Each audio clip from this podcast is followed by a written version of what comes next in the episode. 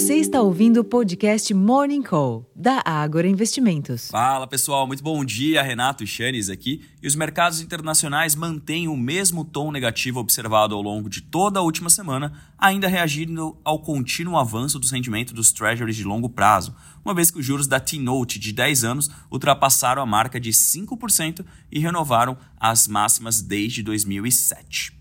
Assim, a segunda-feira, ao que tudo indica, será de desvalorização para a maioria das bolsas da Europa, assim como os índices futuros de Nova York sugerem o mesmo para os mercados à vista por lá. Para além do mundo acionário, o dólar opera perto da estabilidade ante outras moedas fortes, com viés de alta, os contratos futuros de petróleo recuam nesta manhã e os preços futuros de minério de ferro registraram perdas de 2,45% na madrugada lá em Dalian, cotados equivalente a 114 dólares e 11 centes por tonelada. Sem maiores destaques locais, a tendência é que nossos ativos acompanhem o comportamento externo neste início da semana.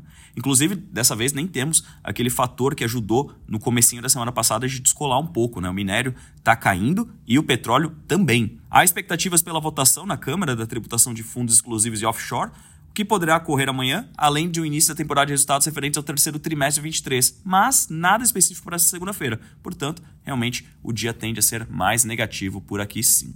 Em termos de agenda, aqui no Brasil, o IPCA 15 de outubro, na quinta-feira, é o destaque da semana. Hoje estão previstos o IPCS da terceira quadra semana de outubro, o Boletim Focus e os dados parciais da balança comercial da terceira semana de outubro.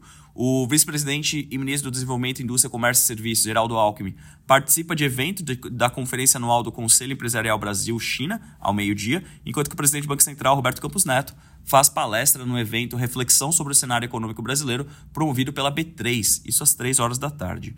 Mais tarde, o diretor de política monetária do Banco Central, Gabriel Galípolo, fala em painel na PUC aqui de São Paulo, às 7h30 da tarde. E dois eventos do setor do agronegócio também estão programados para hoje. A Conferência Internacional Data Agro sobre açúcar e etanol e o Global Halal Brasil Business Forum, ambos em São Paulo. Nos Estados Unidos, o presidente Federal Reserve, Jerome Powell, discursa na quarta-feira.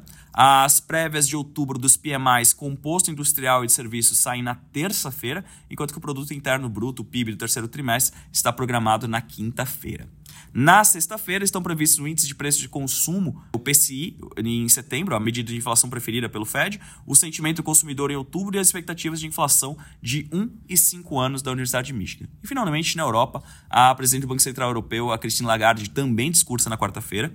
As prévias de outubro dos PMIs composto industrial e de serviço da Alemanha, zona do euro e Reino Unido saem na terça-feira e na quinta-feira teremos os anúncios das decisões de juros dos bancos centrais europeu e da Turquia. Portanto, novamente uma semana movida por juros. Juros continuam e devem continuar sendo o principal tema dos mercados no curto prazo. É por isso, inclusive, que eu convido a todos vocês que acessem nosso relatório Giro da Semana, disponibilizado no Agro Insights na sexta-feira passada, onde vocês podem ter um pouquinho de entendimento mais claro do porquê os juros americanos não param de subir. Fica aqui o convite para todos vocês. E eu vou encerrando por aqui, desejando a todos uma excelente semana, repleta de bons negócios e até a próxima. Tchau, tchau.